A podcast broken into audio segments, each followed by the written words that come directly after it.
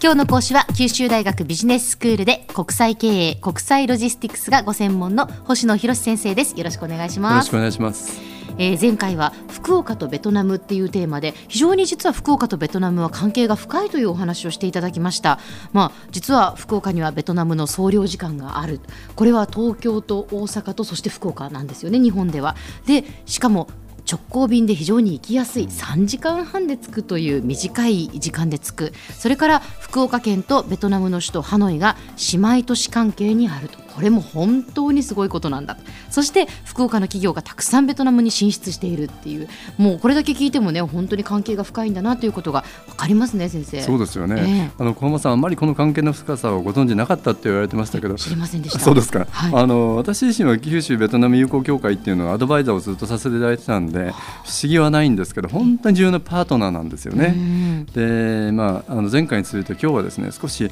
九州の企業がベトナムでどんな活活動をしているのかっていうのを紹介をさせていただきたいと思います。はい、お願いします。はいえー、まずあの TOTO 北九州に本社のある TOTO ですけど、ええ、これは3年前と、えー、去年と行ってみたんですけど、まあ、ハノイ郊外にあるタンロン工業団地というところにですねベトナムの法人があるんですね。でもともと TOTO さんは2002年にここに進出をされたんですけれども、うん、進出された時の目的っていうのはアメリカとか日本向けに弁慶や洗面台を作って輸出するっていうことが目的だったんですよ。えところがですね最近そのベトナムの市場っていうのは非常にそのあの購買力が高まってきて今やその生産基地だけじゃなくて市場としてもベトナムでもあの販売されていてとっても TOTO さんの製品って人気なんですよね。そうなんですね。なんかまるで中国みたいですね。中国みたいですね。それまでこう工場だったのが工場から市場へっていうそれは本当にベトナムも中国と同じような状況なんでしょうね。その通りなんです。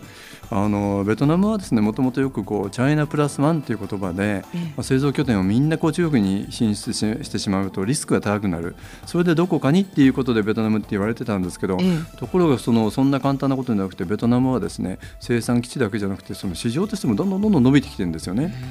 で GDP もこの3年ぐらいでは毎年コンスタントに5%台の成長を続いてますし購買力も高まってきてるってことなんですね。でちょっとあのあのホーチミンのにあるイオンのショッピングセンターにいて驚いたんですけど、はい、これはあのえ去年オープンしたばっかりなんですけど、もう週末だとかベトナムの人たちで溢れてたんですよね。でその溢れてただけではなくて日本食のお店だとか日本のお菓子お惣菜に列を作っててですねちょっとびっくりしたんですよ。なんでこんな日本のものがいいんだろうっていうぐらいに。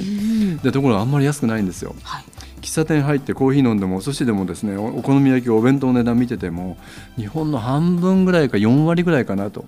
いうぐらいなんで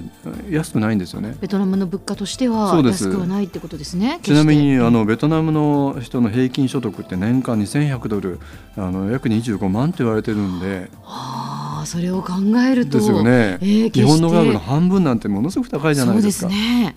で本来とても手が届くはずじゃないのに大人気なのはどうしてなのかなと思ってずっとこう疑問に思ってたんですけど、ええ、あのちょうど滞在中にジェトロにお伺いした時に聞いてみたんですよね、はい、どうしてこんなに日本製品に人気なんですか、はい、皆さん買いたいんですか？ってそしたらとっても興味深かったのは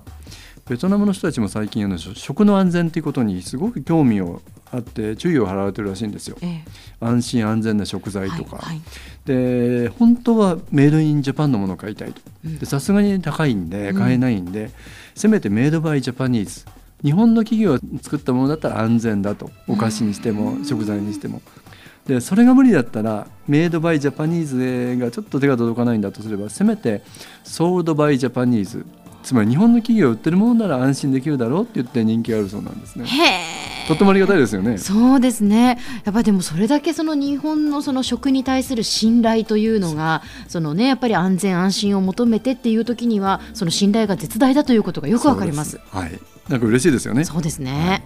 あと食といえばですね前回も話出ましたけどあの冷凍たこ焼きで有名なハッチャンドのベトナム法人もお伺いしたんですよね。はい、これはあのホーチミンのあの港に近いタントゥアン輸出加工区っていうところにあるんですけど、ええ。この輸出加工区っていうのは24年前にベトナムで初めて設置されたところなんですけど、うんうん。海外からこう原料を輸入してそこで製品に仕立てて輸出をするのであれば、あの基本的に無税であるというその税金の減免措置が取られているところなんですね。うん。でここにその八ちゃん堂はあの進出されたんです。1996年。輸出加工区ができて本当にまだ45年の時に出られ出られてるんですね。はい。でもともと八ちゃん堂っていう会社は瀬高町のあたりで博多ナスを使って冷凍の焼きナスを作られてたらしいんですけど、はいはいそしたらなかなかやっぱり収穫が安定しないっていうことでベトナムに思い切って出られたらしいんですようね。んでその時期ってまだまだ1996年っていうとですねええまだベトナムっていうのはすごくリスクが高くて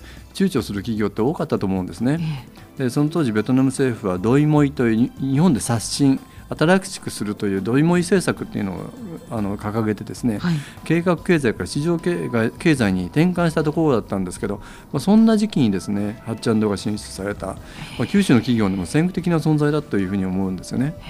すごいですね。はっちゃん堂もその時にね早くいち早くそのベトナム進出をっていうことを決めたっていうのはなんかすごいことだなっていうふうに思いますけれども。うん先駆だと思いますよ。ね、ベトナムそう考えると本当にこうこれからますますこう注目というか面白いところですね。そう思います、ええあの本当に購買力がですね、まあ、急上昇しているというふうに言っていいと思うんですけれども、今あの年間の可処分所得が5000ドルから3万ドルっていうですねその中間所得帯よくあのピラミッドで表しますけどその真ん中のこの中間所得帯の人たちっていうのは今人口の大体3分の1の3500万人なんですけれども、はい。まあ、5年後にはこれが5000万人に大きくなるっていうことを言われてるんですね。で行ってみても最初に私はあのベトナム行ったの20年前なんですけど、え本当に中古車が多くてうん中古車よりも何よりもバイクにみんなが家族45人でですよ。45人ですよ。乗ってるって状況だったんですけど今は本当に新車が街に溢れてて高層ビルがあってもう人の購買力っていうのがどんどん高まってるように思うんですよね。で今はあの前回今回とお話しした日本企業への関心の高さを思うともうこれからだよねまだまだあの追い風をですね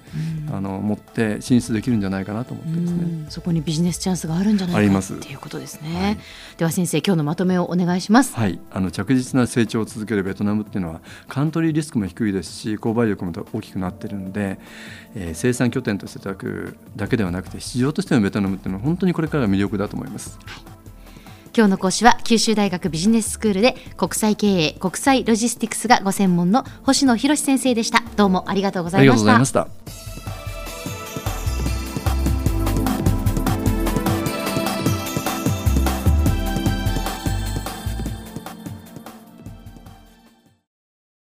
ゾクゾクグイグイメラメラつながるゾワゾワハラハラメキメキつながるズキズキ。モワモワホカホカつながる。キリキリ。ザワザワキュンキュン。ガンガン。ワクワク。うずうず。ドキドキ。ルンルンバクバク。九州人のいろんな気持ちつなげます。九州から輝こう。キラキラつながる。 QTnet